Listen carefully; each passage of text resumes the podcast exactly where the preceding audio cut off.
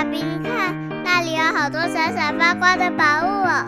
真的耶，宝贝，那就是传说中的十灾故事同心阁。我们赶快去一探究竟吧。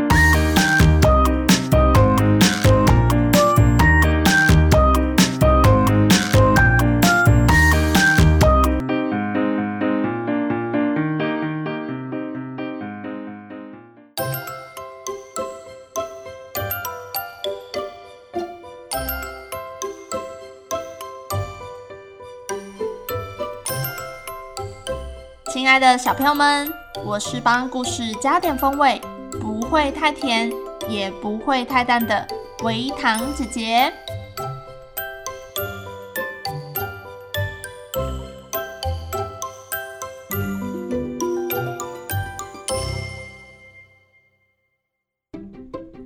小朋友有煮饭的经验吗？生米要怎么煮成一锅白花花、香喷喷的熟饭呢？首先，把米洗一洗，加上适量的水，再放进电锅里，按下按键。时间到了，打开锅盖，一锅冒着白烟、颗粒饱满的米饭就可以端上桌喽。米饭不只是我们的主食，也是全球一半以上人口的主食，好像是理所当然的事。但是在以前，吃到米饭可是很珍贵的，尤其是遇到天灾人祸、农作物欠收、全国闹饥荒，不要说米，百姓们都没有东西吃，饿得前胸贴后背。再饿久一点，就要集体上街抗议了。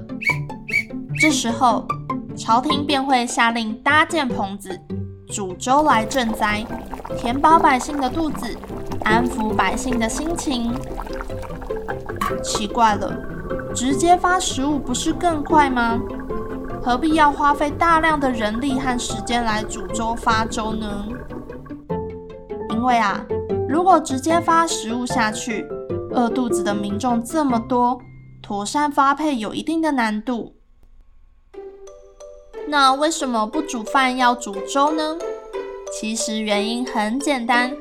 煮饭需要用很多的米跟少量的水，煮粥相反，只需要用很少量的米和很多的水，就能够让大家吃饱。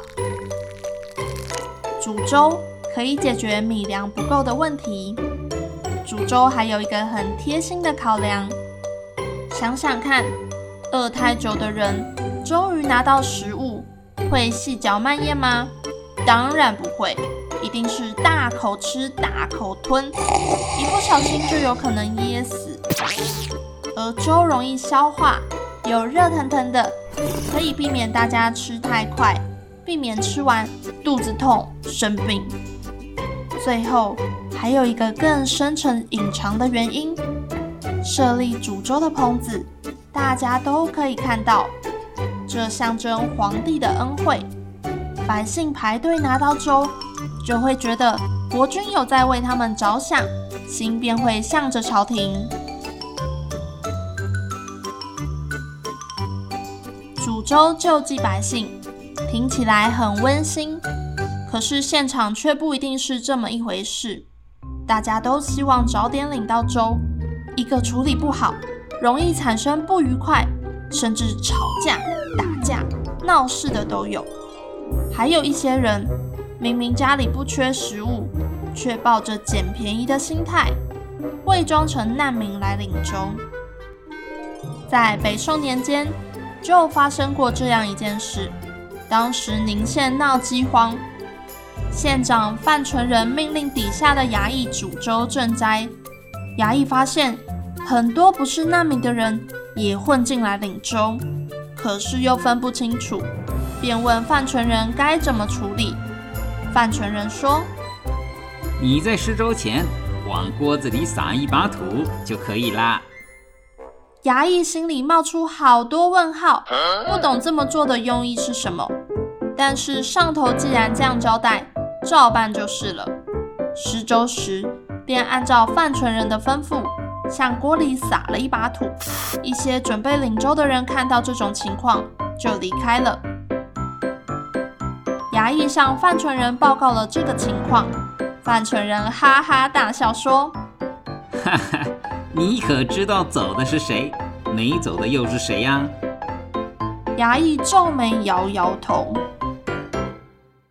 真正饿到不行的人是不会在意粥里有一点点土的，走的人都不是真的饥民。衙役恍然大悟，学到了宝贵的经验。吃粥吃得最省的是宋代的大文学家、政治家范仲淹。范仲淹小时候家里贫穷，没有钱供应他上学。但是他很想读书，便自己克服种种困难，跑到长白山的寺庙里借住读书。范仲淹身上没有什么钱，米又那么贵，怎么解决吃饭的问题呢？他想到了一个妙招，他每天晚上用一小桶米煮成一盆稀粥，放到第二天早晨，稀粥都凝结成块了。他就用一条竹片将结块的粥划分成四等份，早上吃两块，晚上再吃两块。没有菜配，他就在山上挖些野菜，加点盐煮一煮，配着吃。真的是实实在在的清粥小菜，不像我们现在的清粥小菜，清甜爽口，选择五花八门，有味道又好吃。范仲淹生活艰苦，却从来不抱怨。他专心读书，书中的道理都是他的精神食粮。当时有人知道范仲淹的情形后，很怜惜他，便从家里送来了好吃的饭菜。范仲淹感谢地收下了。几天之后，这个人再来看范仲淹，却发现啊。前几天送来的饭菜，范仲淹连动都没动一口，已经放到坏掉了。范仲淹急忙解释说：“呃，我非常感谢您赠予我的好饭菜，但是我平时喝稀粥吃咸菜啊，都习惯了，并不觉得苦啊。可是如果我吃了您送的这些东西，嘴被养刁了，胃口啊被养大了，那将来该怎么办呢？”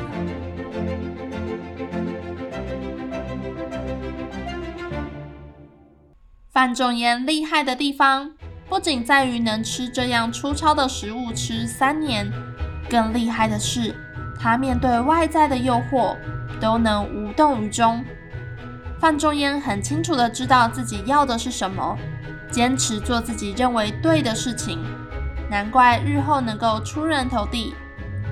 在生活中，我们也都会经历很多的诱惑，像是好吃的、好喝的、好玩的。长大后还会面对金钱跟权力的诱惑，内心要有一把尺，衡量是非对错，守住自己真正想要的事情哦。今天有关粥跟饭的故事就分享到这边，我是维糖姐姐，我们下个故事再见喽。